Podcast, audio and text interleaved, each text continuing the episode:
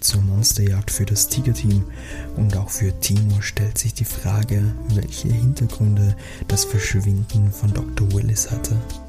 Willkommen bei Soko Kinderkrimi.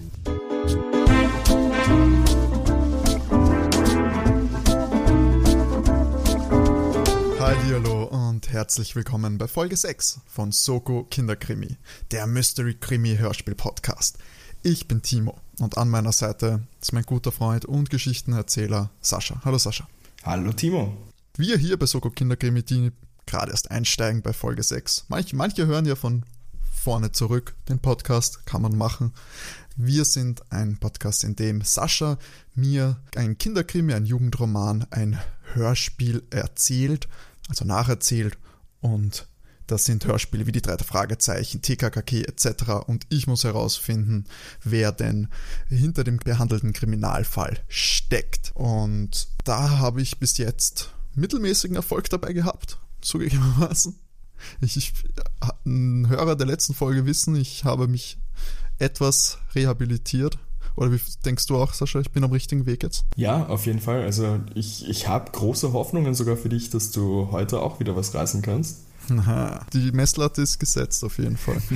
ja, wir, wir stehen bei 4 zu 1 für die Kinderdetektive. Ja, dass man, dass die ersten vier Punkte, das sind ja die, weißt, die geschenkt. Geschenkt. Da muss man ja so einen unerfahrenen Detektiven wie mich, bin, jetzt bin ich schon etwas routinierter, jetzt macht man mir so schnell nichts mehr vor. Die Drogenbarone entkommen mir nicht mehr ganz so leicht. Was hast du mir denn heute mitgebracht? Also uns natürlich. Ihr dürft da draußen natürlich gerne mitraten blamiert euch dafür nicht, wenn ihr es nicht wisst. We don't judge you. Ich möchte gleich am Anfang das noch rausgeben. Wenn ihr einen Fall haben solltet, den ihr gerne mal hören würdet bei uns, ihr könnt uns gerne auf Instagram kontaktieren unter soko-kinderkrimi. Äh, liebend gerne da uns schreiben, wenn ihr ein spezielles Hörspiel, ein spezielles Buch habt, das ihr gerne mal hören würdet. Ja, oder schreibt uns eine Mail. sokokinderkrimi.gmx.at Genau, die Möglichkeit haben wir natürlich auch. Heute sind wir zurück bei Thomas Breziner. Ein Fall für dich und das Tiger-Team. Für mich und das Tiger-Team? Für, für, dich und das Tiger-Team, genau. Oho. Generell zur Info, ich beschränke mich beim Tiger-Team auf die Hörspiele, da die Bücher sehr visuell sind. Die sind auch wirklich zum Miträtseln gestaltet und da hättest du natürlich ein paar Schwierigkeiten. Absolut, weil ich habe nicht den Decoder bei der Hand. ja, ja, ganz wichtig, der, der Decoder. Und heute hören wir die Monster Safari, das war das Hörspiel Nummer 7, Buch Nummer 10. Das Tiger-Team, bestehend aus Biggie, Luke und Patrick oder Patrick, sind in Afrika unterwegs in diesem Abenteuer, sind auf einer Safari und erleben da lustige Abenteuer, mehr oder weniger lustige Biggie Abenteuer. Biggie war das Mädchen, gell? Biggie war das Mädchen, genau. Also Patrick war nicht das Mädchen, das hätte man denken können. Aber auch hier der Mädchen hat einen Spitznamen-Trend. Zieht sich durch. Ja, stimmt. Das haben wir bei der Knickerbocker-Bande schon gesagt, dass die, genau. die Mädchen die Spitznamen haben. Ein alter Thomas Breziner Kniff. Da du die wahrscheinlich nicht mehr so gut kennst, äh, unsere Bande, Lukas, also Luke, ist so Einstein der Runde. Der Patrick ist besonders sportlich und ich fand das großartig beschrieben. Das ist aus einem Wikipedia-Artikel und da habe ich mir ein großes Fragezeichen dazu gemalt. Die Biggie ist eine Geistesarbeiterin. Oh Gott, also eine Geisteswissenschaftlerin, Sascha. Ja, nur oh ich, fand, ich fand halt Geistesarbeiterin klingt so lustig. Wenn das mit dem Detektivsein nichts wird, wird sie Taxifahrerin. Das wissen wir doch. Ach ja, und die sind auch wieder laut Wikipedia-Artikel, in den Abenteuern zwischen 11 bis 13 Jahre alt, die Kiddies. Interessant, ich habe die etwas älter sogar im Kopf. Ja, ich hatte die auch älter im Kopf, muss ich gestehen. 11 und 13, aber gut, ich war auch jünger, vielleicht ist deswegen, weißt, mhm. wenn ich selber 9 war, dann sind mir die 11 bis 13-Jährigen einfach älter vorgekommen. Ja, da, da auch, ich fand es total lustig, ich habe heute auch noch rumgegoogelt, aber auch wie ich mir das angehört habe, ich habe keine genaue Info rausgefunden tatsächlich, wann dieses äh, Hörspiel generell veröffentlicht wurde. Da bei der Bücherei Wien hat man einmal die Info 2004, was mir fast schon spät vorkommt. Und es gab 2010 eine Neuauflage. Das, das sind so mal die, die Infos, was ich generell vom, von Tiger-Team-Veröffentlichungen habe. Aber eben, ich blieb mir ein, dass ich es gehört habe, wie ich jünger war und nicht erst in Teenagerjahren dann. Also ich, ich weiß ja nie, wann, also als Kind habe ich ja nicht darauf geachtet, wann das rausgekommen ist. Also es hätte ja auch schon gut und gern zehn Jahre alt sein können. als ich es als Kind gelesen oder gehört hätte. Der Disclaimer, ich kenne diese Geschichten natürlich nicht, die Sascha mir erzählt, das wäre ja total witzlos. Äh, ein paar Tiger-Team-Geschichten kenne ich. Das ist, glaube ich, das mit Tom Turbo, das ich am meisten äh, kenne. Aber die Hörs Hörbücher habe ich kein einziges gehört oder Hörspiele. Deswegen kenne ich auch das nicht. Monsters of Fire sagt mir auch so nichts. Aber ich sag mal so, wenn es älter ist, ganz viel Potenzial für rassistische Ausfälle, würde ich sagen. Mhm, tatsächlich sehr harmlos, das Tiger-Team. Oh. Ich war tatsächlich überrascht. Wenn das wirklich 2004 rausgekommen ist, dann. Wie gesagt, also wenn jemand das weiß, gerne, gerne sich melden. Vielleicht sind meine Google-Fähigkeiten doch schlechter, als ich dachte. Ähm, aber ja, es ist, es ist vergleich, verglichen mit speziell TKKG ist es sehr, sehr harmlos. Harmlos auch, was den Inhalt angeht? Oder nur was den unterschwelligen Rassismus angeht? Nein, Nein ich fand's, ich fand's allgemein sehr, sehr harmlos. Oh, okay, na gut, bin ich aber gespannt, weil die letzten waren ja alle, ja. Die, unsere letzten Abenteuer waren alle sehr rabiat. Da hatten wir ja, hatten wir ja alles dabei, von Bombenattentaten in Flugzeugen bis zu Drogenbarone aus dem, aus dem Osten. Anscheinend sind die TKKG-Folgen sehr bei dir hängen geblieben. Ja, was gut, was hat was die eine, drei Fragezeichen? Das Attentat auf den Präsidenten, Entschuldigung, gut. Aber ja, legen wir los. Du hast Stift parat und einen Zettel. Selbstverständlich, Sascha. Perfekt vorbereitet. Na gut. Wir starten dann direkt in das Abenteuer. Luke, Patrick und Biggie dürfen einen Tierschutzpark in Afrika besuchen. Der Jan, der ist dort Wildhüter, der war ein alter Schulfreund von Lukes Mutter und hat das Tigerteam kennengelernt, als er sie mal besucht hat und hat die dann natürlich eingeladen nach Afrika. Der Hausfreund aus, aus der Schulzeit. Genau, genau das war's. Ähm, und deshalb sind die eben in Afrika in diesem Tierschutzpark. Und wir starten nämlich, dass die auf einer Plattform eines Jeeps sind und Tiere beobachten. Die Biggie sieht eine Löwin mit ihren Jungen. Und auf einmal schreit der Luke auf, dass er dort ein Monster gesehen hat. Also er ruft einfach Monster, Monster und beschreibt es, mit, dass es einen riesigen Kopf hat und die Haut war ganz faltig von dem Monster. Die anderen lachen ihn nur aus er, er, ist sich ziemlich sicher, dass er das gesehen hat und auch, dass es auf zwei Beinen gegangen ist. Der Jan informiert dann den Luxe, er, er soll jetzt halt mal still sein, weil sonst vertreibt er halt die ganzen Tiere. Das wäre natürlich schrecklich. In Wirklichkeit ist einfach nur ein, ein Charterflug aus Europa angekommen mit ein paar Touristen in, in gediegerenem Alter. Riesiger Kopf, faltige Haut. Das war das Abenteuer. Nein. Ähm, sie fahren so weiter und sie finden dann eine Motorsäge im Gebüsch. Das gefällt den Jan gar nicht und er möchte deshalb direkt zum, wie soll man sagen, ich, ich habe es dann mal Hotel genannt, äh, da wo die ganzen äh, Wissenschaftler, Tierschützer und Co. Zum untergebracht Camp. sind. Zum Camp, danke. Äh, sie flitzen dann zum Camp zurück. Aber das Auto stirbt ab und der Patrick stellt fest, dass der Tank leer ist. Aussteigen können sie in der Savanne nicht und auf einmal taucht ein Nashorn auf, das sie anscheinend angreifen wird. So teilt der Jan das den Kindern mit. Und die Kinder sollen sich bereit machen, aus dem Wagen zu springen auf Jans Zeichen, aber nicht vorher, auf keinen Fall vorher. Machen sie auch, man hört dann das Geräusch, wie das Nashorn gegen Jeep kracht. Also Jeep dürfte auch umgefallen sein. Also Entschuldigung Sascha, aber ich bin sehr gespannt auf die Entwicklung, dass das auf einmal harmlos wieder ist. also wir haben hier marodierende Nashörner, die Jeeps randalieren und irgendwelche Kinder in der Steppe stranden lassen. Also. Hey, wir haben noch nicht okay. 148 Tote. Just saying. Okay, guter Punkt, ehrlich gesagt. Ich bin auf der Seite des Nashorns. Das Nashorn dürfte nach seinem Angriff zufrieden sein, dass es den Jeep kaputt gemacht hat. Und äh, die Truppe, äh, Jan und die Kinder, gehen zum Jeep, sammeln die Ausrüstung ein und finden auch Leuchtkugeln und feuern die ab, um Hilfe, um auf Hilfe zu hoffen. Und man hört dann so drei Schüsse, also der Jan hat die Leuchtkugeln da abgeschossen. Sie mussten anscheinend dann lange warten. Es taucht dann nach einer Zeit ein Jeep im Zebra-Look auf und ein Mann, das ist der Martin, auch einer der äh, Mitarbeiter des Camps, schimpft mit Jan. Man erfährt nicht, was er genau zu ihm sagt. Er nimmt sie dann mit, ist eben ein Kollege, wie gesagt, von Jan und der Luke fragt dann auch, warum der Martin so wütend ist auf Jan und äh, der erklärt ihn, dass sie große Probleme haben. Dr. Willis ist vor drei Wochen tödlich verunglückt und niemand weiß, wie es mit dem Tierschutzpark weitergehen soll. Es treiben sich eben Wilderer herum und die erwischen sie nicht leider. Und der Martin meinte, dass es total leichtsinnig war, die äh, Kinder, also das Tigerteam, auf seine Rundfahrt mitzunehmen. Das, das hätte auf keinen Fall machen sollen. Und auf die Frage, warum das leichtsinnig wäre, antwortet der Jan nicht mehr. Tiger-Team hat das Gefühl, dass Jan irgendetwas verheimlicht und das muss doch was mit den Monster zu tun haben. Es aber eigentlich ist es so ein Thomas Breziner Ding, immer so was Übernatürliches drinnen zu haben, oder?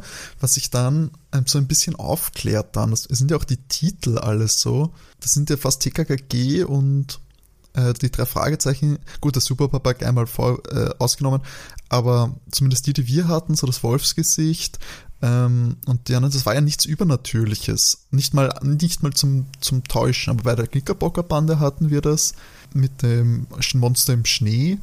Hier haben wir wieder auch, dass es vermeintlich ein Monster ist, wo natürlich dann so Scooby-Doo-mäßig dann ja eigentlich immer nur so ein Verbrecher dahinter steckt. Ja. Also es gibt schon noch drei Fragezeichenfolgen. Ähm, was denke ich jetzt? Äh, es gibt das Hexenhandy.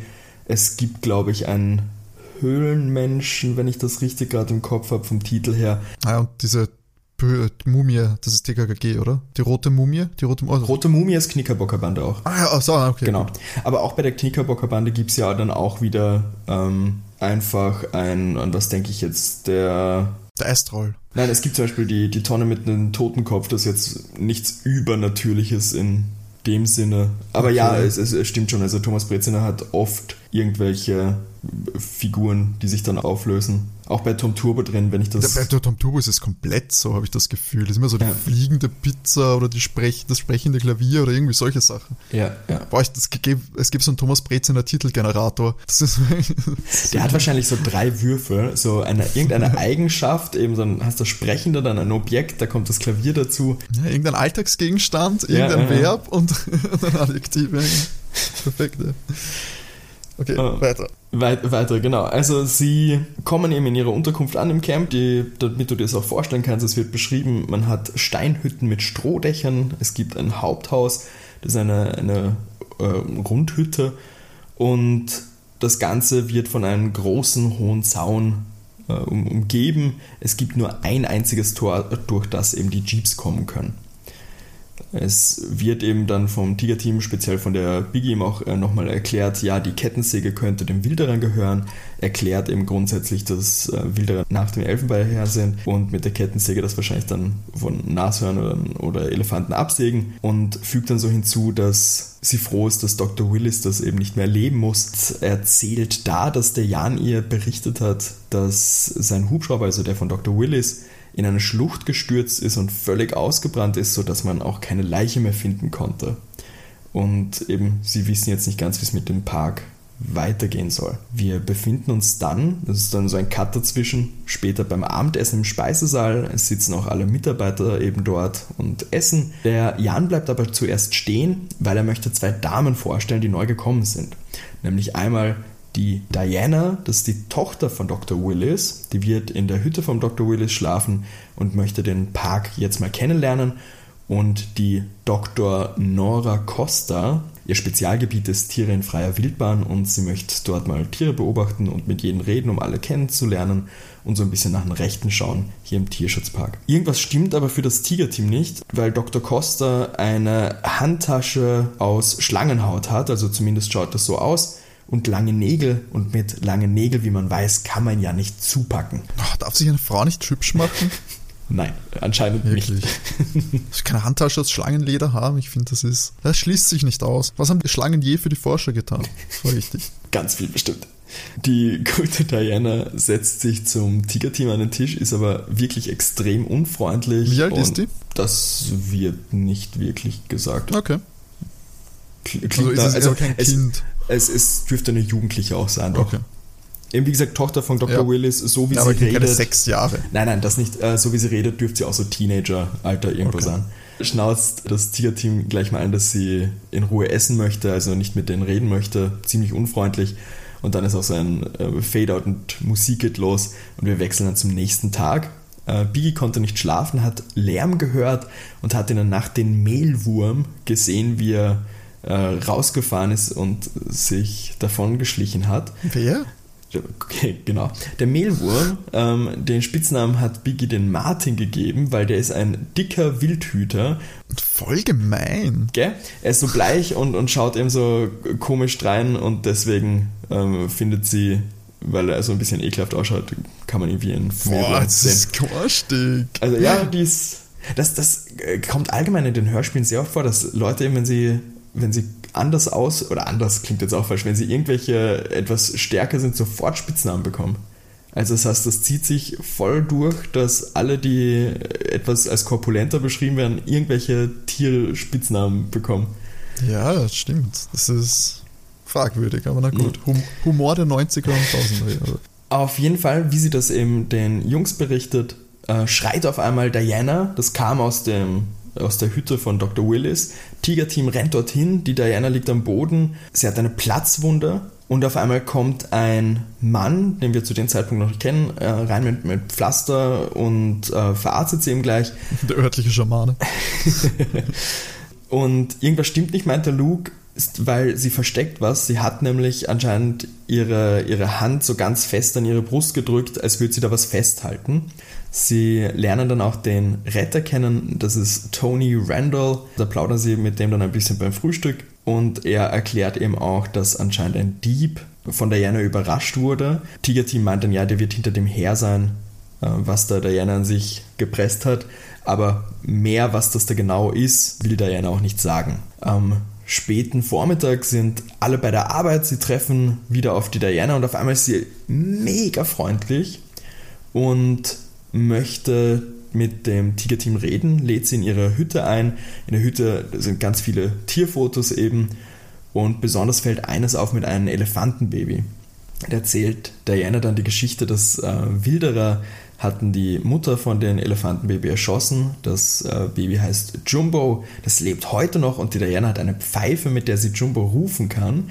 Und dann muss sie dreimal kurz und dreimal lang reinpusten und dann kommt er daher. Das führt sie natürlich dann auch gleich vor. Super Soundkulisse. Jetzt kommt so der Backstory-Part. Erklärt, dass der Vater so die ganze Energie in den Tierpark gesteckt hat.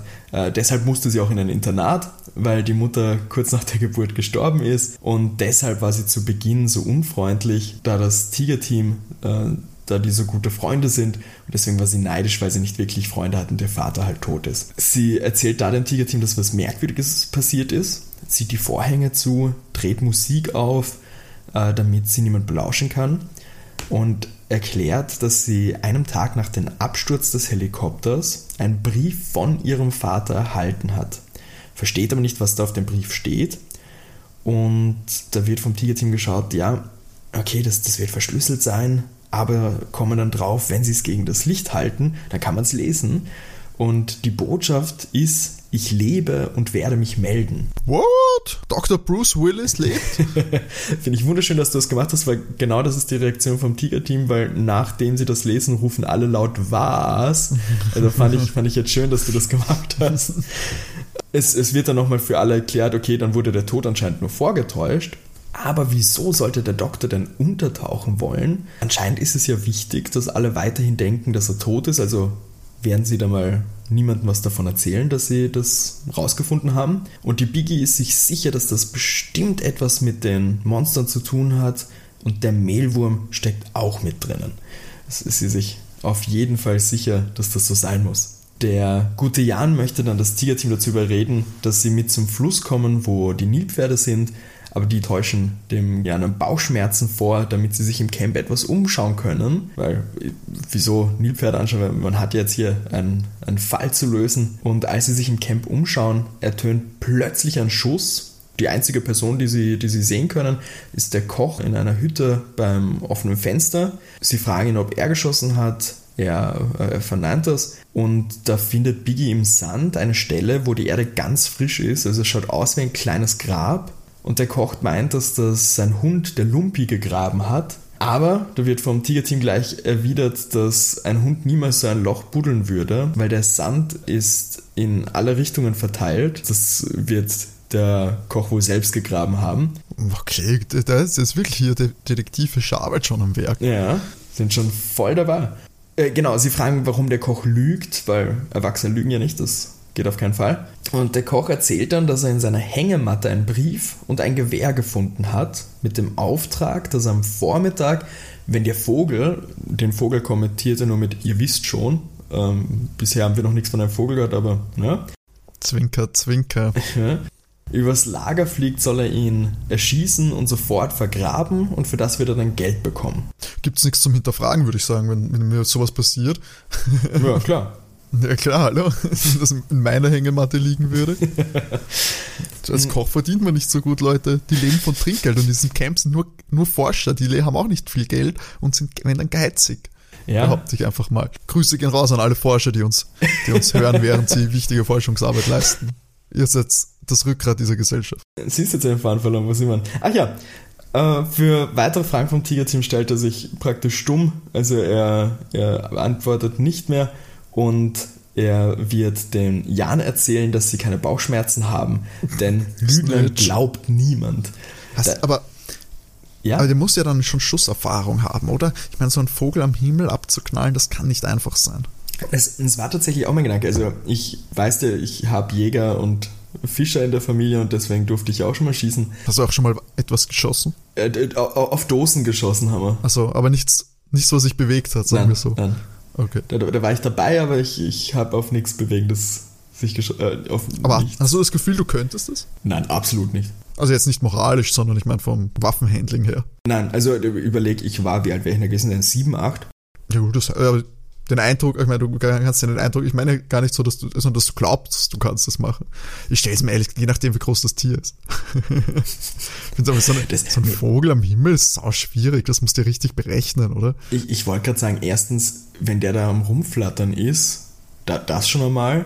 Und ich muss halt auch sagen, ich habe nur mal mitbekommen, also wenn mein Onkel darüber redet, ist es halt so ein, es hängt ja dann von, wie ist, welche Waffe verwendest du, welche Kugeln hast du, wie schaut's windtechnisch aus und bla. Äh, Und auch die Distanz logischerweise. Also ich, ich glaube einfach, damit da das Wissen fehlt, wäre es mehr eine Glückssache, wenn ich da was treffen würde, als irgendwas anderes. Okay, da, da, da der Koch in einem afrikanischen äh, Camp in einem Nationalpark arbeitet, ich würde, das wäre in so einem Film wäre das ein typischer so Ex-Marine, Ja, klar, klar. Ex-Marine jetzt Koch. Und außerdem muss der sich ja im Notfall auch gegen Tiere verteidigen können. Also die werden Absolut. wahrscheinlich alle Schusstraining haben, bevor sie da irgendwas machen dürfen. Stimmt. Ja. Aber was ich mich da, was ich mich bei der Szene auch gefragt habe, ist das so ein Ding, dass der Jan, wenn der Tag losgeht, dann gleich mal durchmarschiert mit, jo, die Kinder haben Bauchschmerzen. Also nur, dass ihr alle Bescheid wisst. Also, also wie, wie kommt der Koch dazu? Naja, der Koch Aber- sollte es schon wissen. Also wenn irgendwer Bauchschmerzen hat, wäre mein erster Verdächtiger auch der Koch. Dann würde ich erstmal sagen, jetzt schau, dass du dann irgendwas Verträglicheres äh, zubereitest. Mach den Kindern mal vielleicht nur eine Suppe und nicht ein äh, berühmtes Nashornragout. Ja, kann, kann durchaus sein, dass, dass der Koch Oder dann putzer mal ist. wieder in der Küche. Weißt, du? Schmeißt die alten Austern raus. Stimmt. Tierteam stellt sich natürlich jetzt die Frage, was an dem Vogel besonders ist. Äh, plus es herrscht ja eigentlich Jagdverbot. Und ganz zufällig sehen sie einen Vogel, nämlich eine Taube, die davonfliegt. Und da beschließen sie, ja gut, sie müssen mit Jan drüber reden. Den können sie ja vertrauen, da er mit der Mutter von Luke befreundet ist. Wäre der ein Gauner, hätte das die Mutter von Luke ja schon längst gemerkt. Die Diana, Diana ist einverstanden, dass sie den Jan einweihen können. Und ganz neu ist dem Jan das Ganze nicht, dass der Dr. Willis das nur vorgetäuscht hat. Es geht nämlich auch ein Gerücht rum, dass, dass er das nur gemacht hat. Und sie sprechen Jan erneut auf die Monster an. Und der erzählt ihm, dass die nach Dr. Willis Verschwinden äh, erstmal aufgetaucht sind. Und bevor die Monster aufgetaucht sind, hat den, den Park eine Drohung erreicht. Äh, die Drohung ist, dass sie sich nur um die Tiere kümmern soll, alles andere ging sie nichts an. Sollte man irgendwas Komisches so nach dem Motto bemerken, soll man es sofort vergessen, sonst könnte eine Katastrophe passieren. Deshalb wollte der ja noch so schnell weg von dem Ort, ähm, an dem sie das Monster eben gesehen haben bei ihrer Tour. Das Tigerteam ist sich außerdem sicher, dass, das, dass der Vogel eine Brieftaube war. Ähm, können den Jan und Diana das so schmackhaft machen, dass sie sich sofort auf den Weg machen in die Richtung, in die die Taube verschwunden ist und finden natürlich auch ein kleines Taubenhaus. Die Taube sitzt da brav und hat eine Kapsel am Bein. In dieser Kapsel ist ein Ausschnitt einer Landkarte. Eine Stelle ist mit Kuli angekreuzt und die Diana erkennt natürlich sofort, dass das die Spezialkarte ihres Vaters ist. In dieser Spezialkarte hat er die speziellen Aufenthaltsorte von Tieren markiert. Das Tigerteam glaubt natürlich, dass der Vater so mit dieser Karte seinen Aufenthaltsort preisgeben möchte. Jan weiß selbstverständlich, wo das Kreuz ist, nämlich wo sie die Monster zum ersten Mal gesehen haben. Dahin will der Jan auch sofort fahren, weil er auch die Vermutung hat, dass der Dr. Willis in großer Gefahr steckt, da ja dort die Monster unterwegs sind. Jan will nicht, dass das Tigerteam mitkommt, und macht sich sofort auf den Weg. Die warten nervös in der Zeit im Camp und äh, kurz vor Einbruch der Dämmerung kommt der Jan auch zurück, aber er konnte nichts finden. Die Stelle, die da markiert ist, ist ein relativ neues Wasserloch. Es sind keine Monster dort, aber komische Fußabdrücke, Tierknochen, eine Feuerstelle, zerzauste Stellen zwischen den Bäumen und Abdrücke am Boden, die wie Skier ausschauen. Das zeichnete dann dem Tigerteam mit einem Stock in den Sand. Sind ja super gescheit alle, die erkennen sofort, dass das die Abdrücke von einem Hubschrauber sind. Mhm. Also muss dort ein Hubschrauber gelandet sein, der irgendwen oder irgendwas dort abgeholt hat. Wir haben dann, ist eben wieder so ein, ein Cut drinnen sozusagen. Luke legt Biggie und äh, Patrick und Jan äh, Fotos beim äh, Frühstück hin, die er geschossen hat, als sie da unterwegs waren.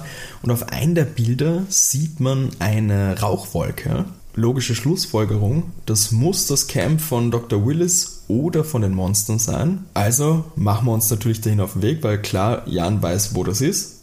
Und er beschließt, das Tigerteam muss im Camp bleiben. Die Diana nimmt aber mit. Da, da, da habe ich mir auch an der Stelle gedacht, so, so ganz viel, also mir fehlt da so ein bisschen die Logik, warum die Diana da jetzt mitgenommen wird. Ja, weil es ihr Vater ist, das verstehe ich, ja, was er beim ja. Tigerteam da zu suchen.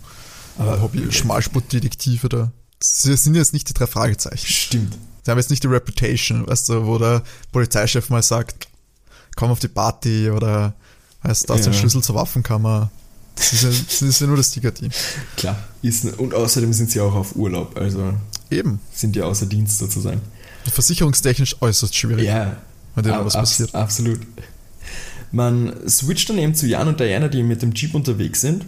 Der Jan braucht dann, ja, ich, ich, ich glaube, er braucht was zu trinken, einfach nur von der, von der Ladefläche vom Jeep und zieht die Plane weg. Und tada, das Tiger-Team hat sich natürlich auf der Ladeplattform versteckt und sind oh. mitgefahren.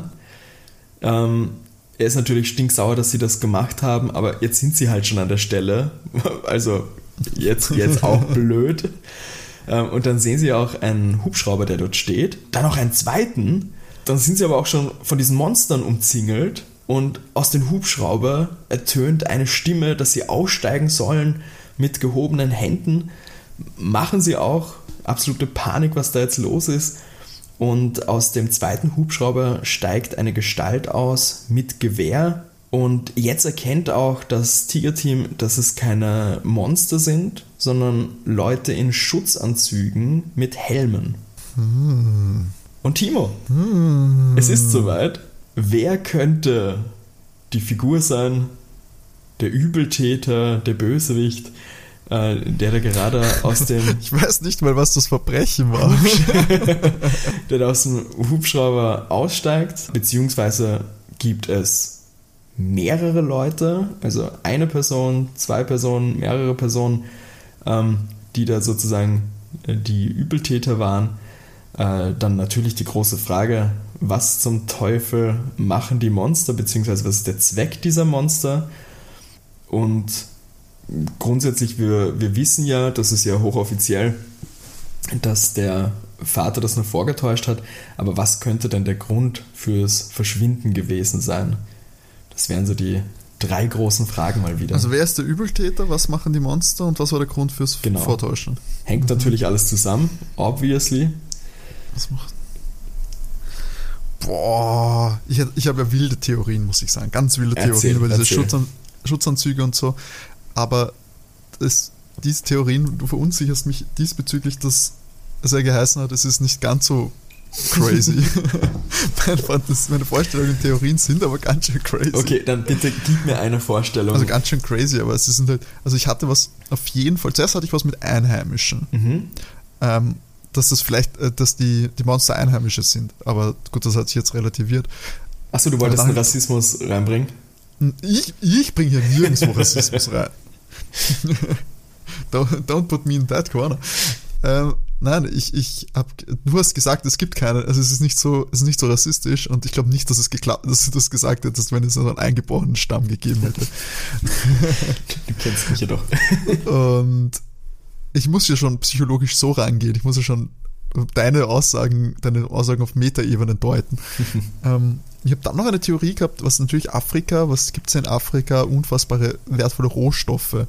Mhm. Und das ist in diesem ähm, Park dann halt einfach irgendein wertvoller Rohstoff, irgendwas für die Mikrochip-Herstellung, Silizium, Batterien, weißt du, gut, da 2004 war es vielleicht einfach noch Diamanten ähm, oder Goldmine, mhm. irgendwie sowas. Warum man da jetzt so krasse Schutzausrüstung braucht, also brauchen tut man es schon, aber kennt man ja eigentlich von so Minenarbeitern nicht. Oder vielleicht ist es auch Öl, ich meine, es ist 2004. Von was kennt man solche Schutzanzüge? Ja, ich denke an Atomkraftwerke. Okay. Hauptsächlich. Also ich, so wie ich mir den Schutz, Schutz, so einen Schutzanzug halt vorstelle. Ich denke ich denk mhm. an diesen ABC-Schutzanzug. Und das finde ich kennt man aus, aus Atomkraftwerken. Oder von Atombombentests, aber ich glaube, so krass wird es nicht. Oder, oder Corona-Teststraßen. Ach, das stimmt. Oh mein Gott. Es ist Patient Zero, war der, war der Mehlwurm. ähm, so, ich habe jetzt Zeit geschunden. Müssen wir schon zum Ende kommen, Sascha? Machen wir dir keinen Stress. Verschieben wir auf Teil 2. Und die Lösung des Falles erlebt ihr. Okay, okay, okay. Wer ist der Übeltäter? Also, mir wäre Willis wäre ein bisschen blöd. Das glaube ich fast nicht. Das glaube ich nicht. So, weil ich glaube ja, dass der, äh, der Willis hat ja die Brieftaube, glaube ich, geschickt. Ich sag, der Übeltäter ist auf jeden Fall der Martin. Mhm, also der Mehlwurm, Martin. Martin, Martin Mehlwurm. Mhm. Okay. Ich sag, das ist der Übeltäter. Auch kann ich dir auch erklären, er war der Typ, der den Koch dazu bringen wollte, die Brieftaube abzuschießen, um den Doktor zu sabotieren. Das sage ich, war er. Ja. Es wäre natürlich, ich möchte es nur let me put it out there, falls es dann wirklich so ist, dass man sagen kann, na, er hat es ja eh gesagt. Weil Jan ist ja auch nicht ganz koscher. Einfach, weil sie auch schon so gesagt haben, das kann ja nicht der Böse sein, weil seine Mutter hätten das ja, seine Mutter mhm. hätte das ja gewusst. Das klingen wie Aussagen von, das hätte man wissen können. Aber dann wären die so falsch gelegen, das Tiger-Team, dass sie komplett ihre Akkreditation abgeben müssten. deren Sieg würde ich nicht anerkennen. Alles klar. Und die Monster, ich sage, das sind Schutzausrüstung, ich sage Minenarbeiten, vielleicht, ja, die haben da irgendwie einen Rohstoff entdeckt, Gold entdeckt oder so. Und der Martin arbeitet mit einem internationalen Superkonzern zusammen, die diesen Rohstoff aus der Erde rausholen wollen. Und dafür ist die Schutzausrüstung da. Okay. Aber für was ist die Motorsäge da? Aber die Kettensäge spielt sicher auch noch eine Rolle. Hat er die Kettensäge Benzin? Das, das weiß ich nicht. Sie haben sie ja nur gesehen. Es war, ein kleiner Videospiel-Gag. So. Es gab so ein Videospiel, da hat man eine Kettensäge gefunden und nie Benzin.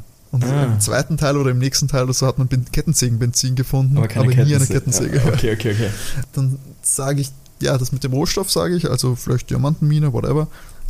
Glaube ich, Diamantenmine klingt am logischsten. Mhm. Und warum hat es seinen Tod vorgetäuscht? Das ist eine Kopfnuss. Warum hat Dr. Willis seinen Tod vorgetäuscht? Ich hatte am ersten gesagt, dass er ungestört oder dafür recherchieren kann. Ich, ich glaube, Dr. Willis ist ein guter. Mhm. Nee, Moment mal. Moment. Was hat es mit Dr. Nora Costa auf sich? Ha, Moment. Die muss doch auch noch was. Das ist wieder, das war wie, wie beim Wolfsgesicht. Dass diese eine Person, die so mit einem Nebensatz erwähnt wird, nie wieder vorkommt, warum müsste, würde man es erwähnen, wenn es nicht relevant wäre? Und genau wie dieser dumme Assistent von der Psychologin, mhm. oh, es war sicher Dr. Nora Costa. Aber ich habe schon mal einer hochqualifizierten Frau die Schuld gegeben. Schön aufgelaufen. Oh Mann, oh Mann, oh Mann, oh Mann. Ist es doch nicht der Mehlwurm? Das wäre ja auch eigentlich auch gemein. Weißt du, der Typ, den sie eh schon so am Kieker haben, war es dann. Und die Frau mit langen Lederhandtaschen nicht. Und die Kettensäge und die Schutzausrüstung? Die Schutzausrüstung, braucht man die Schutzausrüstung, um Schlangen zu fangen? Seltene Schlangen? Also, wenn du jetzt eine Antwort haben willst, die wissenschaftlich fundiert ist, kann ich dir leider nicht geben. Höchst unwahrscheinlich, ehrlich gesagt. Oh Mann, oh Mann, oh Mann. Ich glaube doch, Dr. Nora Costa ist die Böse. Okay. Ich sag, das ist die Böse. Nee, streich den Mehlwurm. Vielleicht ist er auch beteiligt, möchte ich mich nicht drauf festlegen. Mhm. Aber sie war's, sage ich. Okay. Ich bleib bei Diamanten, weil weiß der Frauen und Diamanten, oh Gott, nein. oh, they're crazy. Nein, ich bleib bei irgendwie sowas, weil Schutzausrüstung braucht man, glaube ich, nicht zum Tiere jagen. Das ist ja Quatsch. Aber irgendwie sowas. Und ich glaube, dass er das vorgetäuscht hat, um vielleicht um sie anzulocken oder um, um sie da raus zu. Aber seit er abgestürzt ist, ist sie da. Ja, er arbeitet gegen sie so quasi und das kann er besser undercover, wenn sie glauben, er ist tot. Okay. Das sage ich. Oh Gott, oh Gott. Ich war mir selten so unsicher. Komm, hit me. Okay. Es steigt aus dem Hubschrauber Dr. Nora Costa. Yes! Ich wusste. Ah. Yes! Don't call it a comeback. Das Tiger-Team fragt sie sofort, wo der Vater ist. Das kann sie aber nicht beantworten. Das will sie eigentlich auch erfahren, wo der Vater ist. Tiger-Team schafft es, die Costa auszutricksen und ihr das, können ihr das Gewehr abnehmen. Äh, sie offenbart dann eben auch, dass das nur ein Betäubungsgewehr ist, das nicht mal geladen ist. Aber sie sind ja noch immer von den ganzen Monstern umstellt. Also ich nenne sie jetzt einfach mal Monstermenschen in Schutzanzügen eben. Aber was für ein Zufall. Da drüben ist eine Elefantenherde und hm. zufälligerweise ist auch der gute Jumbo dabei. Deus Ex Jumbo. ja, voll. Wir haben einen Titel für die Folge. Weshalb die gute Diana natürlich ihre Pfeife benutzt. Jumbo kommt angerannt und schafft so ein bisschen die Monster zu verwirren und, und die rennen auseinander. Tiger-Team Jan und Diana steigen in den Jeep und fahren zu den Hubschrauber. Luke nimmt den Startschlüssel raus, damit sozusagen die Gangster festsitzen. Es sind keine Waffen im Helikopter, also ist der Jumbo auch in Sicherheit. Sie müssen aber dann zum Camp zurück, weil der Jan hat das Funkgerät vergessen. Oh, Jan. Und kann erst aus dem Lager die Polizei verständigen. Also sie kommen auch dann im Lager an, äh, aber leider ist das große Funkgerät im Lager absichtlich zerstört worden. Also muss die gute Nora auch einen Verbündeten gehabt haben. Das Tiger-Team vermutet natürlich, dass es der Einbrecher gewesen ist, der Diana verletzt hat und Biggie ärgert sich jetzt unglaublich, weil ihr jetzt auffällt, dass dem Dieb ein Fehler unterlaufen ist und sie nervt das total, dass sie es erst jetzt bemerkt hat. Es kann nur Tony Randall sein, der Diana verarztet hat. Weil er etwas, weil er etwas gesagt hat? Nein, weil das Tiger-Team, wie sie ihr zu Hilfe geeilt sind, ist er schon mit einem Pflaster reingekommen, obwohl er nicht mehr gewusst hat, was passiert ist. Oh, wow, wow. Also, woher wollen sie wissen, dass es nicht wusste, meiner Meinung nach? Ich möchte Ihnen jetzt, aber. ja, es ist reingekommen, war auch so, im, was, ist, was ist passiert und hatte halt Pflaster dabei. So nach dem die Motto. andere Person, die mit ah. einem Satz vorgekommen ja, ja, genau, ist. genau. Wir, wir haben die zwei Personen, die mit einem Satz vorgekommen sind.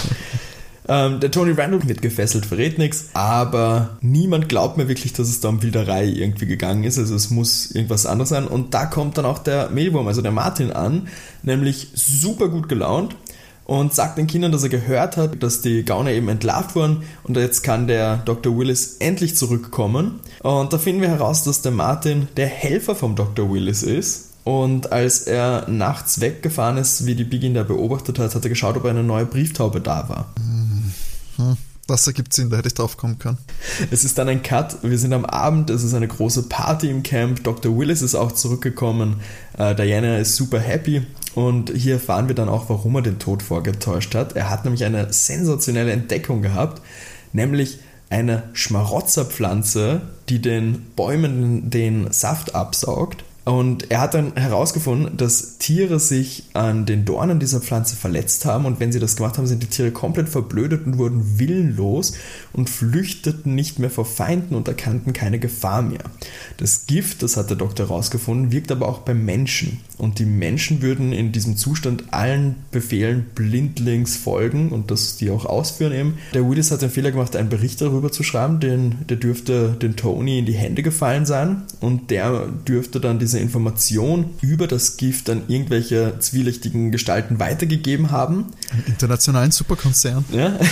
Es hätte aber niemand sonst davon wirklich erfahren sollen und die Drohungen sind dann immer schlimmer geworden an den Dr. Willis, dass er die Info hergeben soll, wo diese Pflanze ist und wie man das Gift gewinnen könnte und Co. Dann hat er mit Martin sozusagen seinen, äh, sein, sein Verschwinden, seinen Tod geplant und er wusste logischerweise, dass die Diana das alles verstehen würde, auch mit dem Brief, also alles easy cheesy und blieb er mit den Brieftauben mit Martin in Kontakt und hoffte eben, dass der, der Erpresser sich irgendwann mal zu erkennen gibt. Zu den Monstern, das sind die Leute, die von der Dr. Costa oder welcher Konzern auch immer dahinter steckt, angestellt waren, um die Pflanze zu suchen.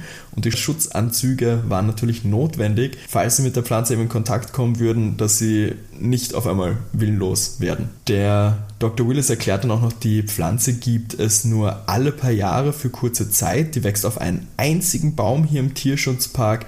Deshalb simple Lösung. Er vernichtet alle seine Aufzeichnungen über diese Pflanze und damit hat sich das Ganze erledigt. Ein wahrer Wissenschaftler. Ja, absolut. Und das Tigerteam bekommt auch eine Belohnung, nämlich eine Spezialführung durch den Tierschutzpark mit vielen Tierbabys.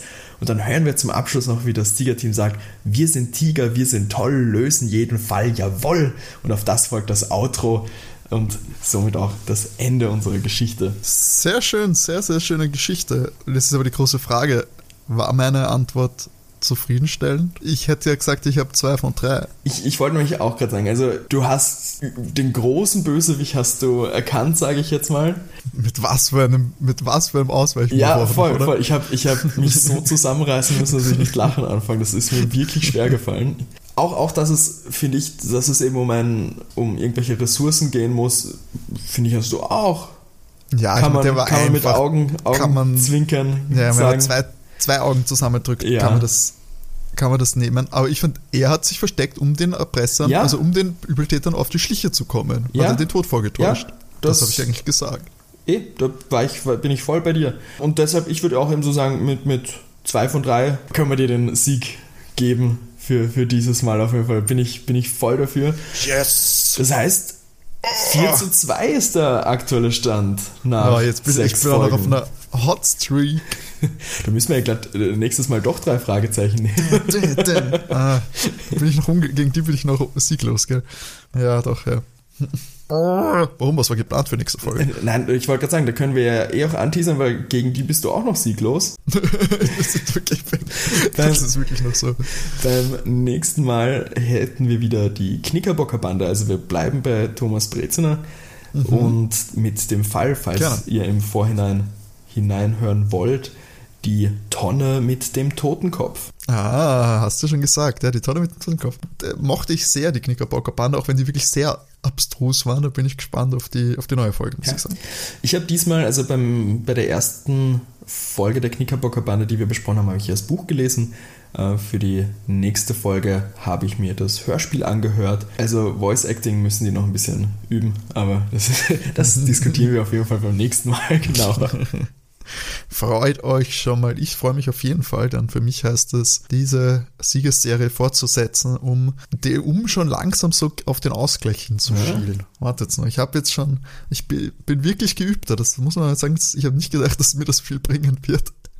Aber inzwischen, inzwischen tue ich mir fast ein bisschen leichter. Und vor allem hier jetzt, Tiger Team, hallo, auch noch eins von eins. Das finde ich ja auch nicht schlecht. Das auf jeden Fall. Ich, ich glaube, jetzt hast, jetzt hast du einfach Blut geleckt und jetzt machst du wahrscheinlich bessere Notizen als am Anfang und, und weißt schon so ein bisschen, wie die ticken. Das ist, also wenn du meine Notizen sehen würdest, wüsstest du, dass es absolut nicht so ist. Du hast keinen schönen Stammbaum gezeichnet. Naja, ich kann dir gerne ein Foto schicken. Du kannst es auch gern auf Instagram wieder mach, teilen. Mach das, mach das. Ich glaube, bei TKKG habe ich schon mal deine Notizen ja, ja, geteilt. Wie gesagt, das, für alle, die neugierig sind, schaut, schaut auf Instagram vorbei. Dort werdet ihr meine Notizen dazu sehen. Ich hoffe, dass ich keinen Blödsinn gescribbelt habe währenddessen. Aber ja. Na gut, war es das schon mit Folge 6? Ja. Das geht dahin. Sehr schön. 4 zu 2 steht es noch für die Detektive. Wir machen jetzt eine Flasche Sekt auf deinen Sieg auf, hätte ich gesagt. Absolut. Ich würde aber auch sagen, jetzt wird erstmal noch gefeiert, bis das dann heißt, wieder Soko Kinderkrimi Folge 7, wenn ich mich dann wieder gegen die Knickerbocker Bande bewähren muss. Das ist natürlich wie gewohnt in zwei Wochen. Jeden zweiten Freitag gibt Soko Kinderkrimi. Also schaltet auch dann wieder ein. Alles klar. Dann bis zum nächsten Mal. Tschüss. Tschüss.